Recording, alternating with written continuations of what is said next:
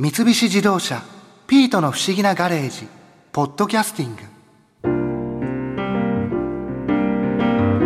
本村弁護士ってテレビだとあんな感じだけど実はすごい人なんだな。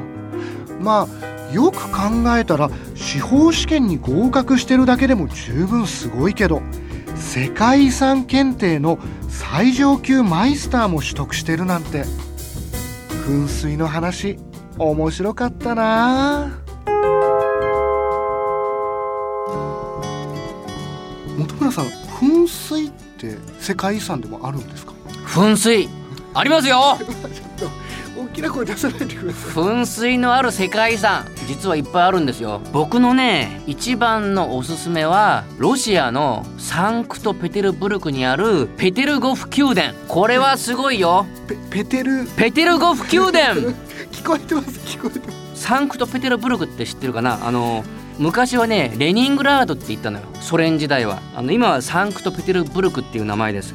ここはあの帝政ロシアの首都だったとこです。今ではロシア第2の都市ですね。でも観光地としてはモスクワよりもこのサンクトペテルブルクの方が有名ですよね。サンクトペテルブルクに行ったらエルミタージュ美術館なんかによく行くんですけどもエルミタージュ美術館の裏からボートが出てるんですよ。ボートはい、うん、でその海をボートで30分ぐらい行ったところにこのペテルゴフ宮殿があるんですよ。海沿いの宮殿なのフィンランド湾南岸にあるんですよ。だから地上からでもこう回っていけるんだけどボートがおすすめです。でこうボートで30分ぐらいこう海を行ったところにね船着き場を降りるとそこで入場料を払ってこのペテルゴフ宮殿に入るんですよ。ここがすんごいすんごい綺麗な宮殿ですから。夏の宮殿っていうだけあってねぜひ夏に行ってください。夏の宮殿なんですか？ピョートル大帝が夏を過ごした宮殿なんですよ。冬は何もないです。夏に行くと最高なんですよ。青い空と青い海。そしてこの美しい噴水が150個以上あります。150個以上ある？そう。あのすんごい噴水が150以上ある。一個一個大きい大きいですよ。これあの写真ありますからえ見ます。はい。これよこれ。こんな感じよわあ。綺麗でしょすごい綺麗ですね。これちっちゃな金の銅像みたいなのがいっぱい。このね黄金の銅像がいっぱい立ってるんですよ。人間の形をしたり人魚の形をしたり動物の形をしてるような銅像がね数えきれないくらい並んでる。これ銅像から上にこう噴水がこうだから高く昇るんですよ。面白いでしょ？このはい。人間の口とか動物の口から水がピューって吹き上がったりとかね。そういういろんなこう仕掛けのある噴水がいっぱいあるんですよ。でこれ冬になると噴水あの止まっちゃうんですよでこの黄金の銅像も取り外しちゃうんですよ。だから冬に行くと何にもないから。そういう意味だそうそうそうそう。冬は凍っちゃってこの銅像も壊れるらしいのね。ほっとくと。だからもう冬の間は保管して噴水も止めちゃって本当に短い夏に思いっきりこう楽しむっていうね。ロシアならではのすごいですねでもなんか。ここはねもうペテルゴフ宮殿はとにかく綺麗です。夏に行ったら本当に最高です。こういう世界遺産の噴水がん。他にも結構いくつかあったはいりするんですか、あの一番のおすすめがペテルゴフ宮殿だったんだけど実はこのペテルゴフ宮殿がヒントにしたのがベルサイユ宮殿ですよ。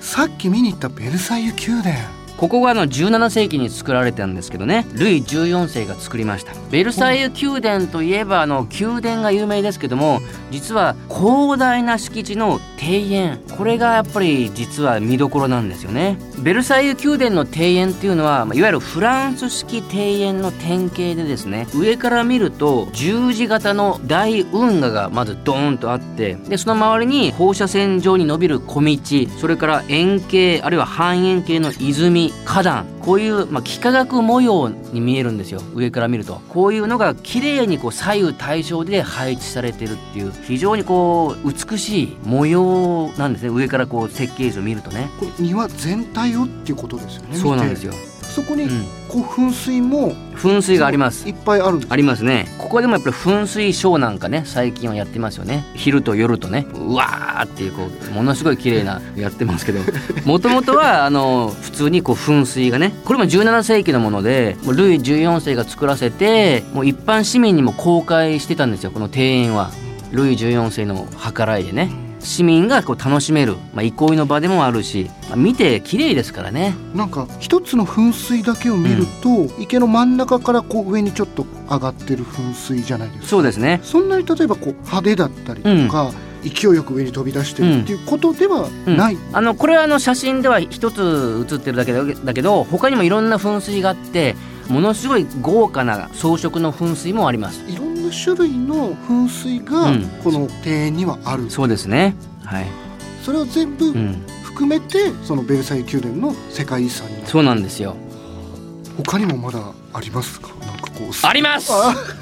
まだまだありますよ。まだまだあるんですよ。僕がもう一個ぜひねおすすめしたいのが今度イタリアです。イタリアのティボリっていう、まあ、山の方の町にあるエステ家の別荘っていうのがあるんですよエステ家の別荘。はい。エステ家っていうのはイタリアの、まあ、有力な貴族の家系の家の名前なんですね。エステ家。その家の別荘。これがティボリっていう町にあってこのエステ家の別荘がすごいんですよ。もうここはイタリアで一番美しい噴水庭園として有名なんですよ。ちょっと写真見せましょうかまたね。これよおー。すんごい綺麗でしょこ綺麗ですねでもなんこか、ねえ。ここはね16世紀に作られたところでね今までの中で一番古い？そうなんですよ。実はベルサイユ宮殿もこのエステ家の別荘をヒントにして作ったとも言われてるんですよ。でもこの噴水は森の中にあるような感じですね今までのそうね。比べると。その通り。さっきのベルサイユ宮殿はこう平坦な土地ね、まあ、平地にある庭園なんですよ、まあ、フランス式庭園の典型なんですけど逆にこのイタリア式庭園っていうのはもっとこう山の方にある感じね。もうここのねエステ家の別荘は噴水の数が500あります。500 500です。いろんなタイプの噴水が500もあるんですよ。例えばね有名なのがオルガンの噴水といってここはオルガンの音色を奏でる噴水なんですよ。つまり定期的に2時間おきぐらいにオルガンの演奏が流れるんですよ。実はそれはこの噴水なんですね噴水のこの水の流れのこの水圧を利用してオルガンの音色を演奏させるっていうすごい仕掛けがあるんですよ。水の音がオルガンの音に聞こえるそうそうそう。ってことではないんですそういうことです。ええちょっと待って待って。実際にオルガンがあるわけではないですからねオルガン演奏のように聞こえる音色を奏でる噴水なんですよ。ええそれはあくまでも一つなんですね。他にもいろんな噴水があるんですよ。ネプチューンの噴水っていうすんごいこうネプチューンって感じの すんごい高 高くまでこうあの噴水がね湧き上がる仕掛けとかね。これこれ16世紀でそれを作ったのこれ。当時みんなびっくりしたらしいんですよ。このイタリアのエステ家の別荘の噴水を見てなんじゃこりゃっていう。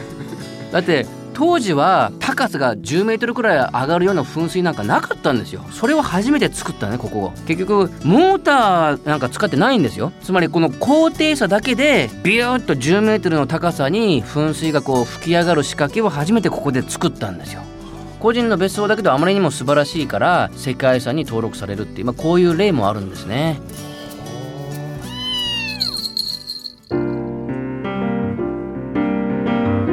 世界遺産の中にある噴水か。こういう話は僕より元子が聞いた方がもっと感激したんじゃないかな。ごめんなさい本村弁護士。全部 N 博士が悪いんです。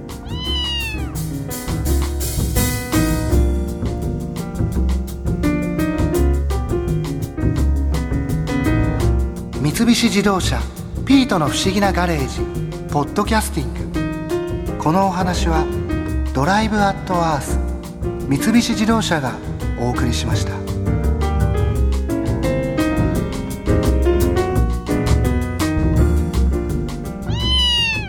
ここで耳寄りなお知らせです。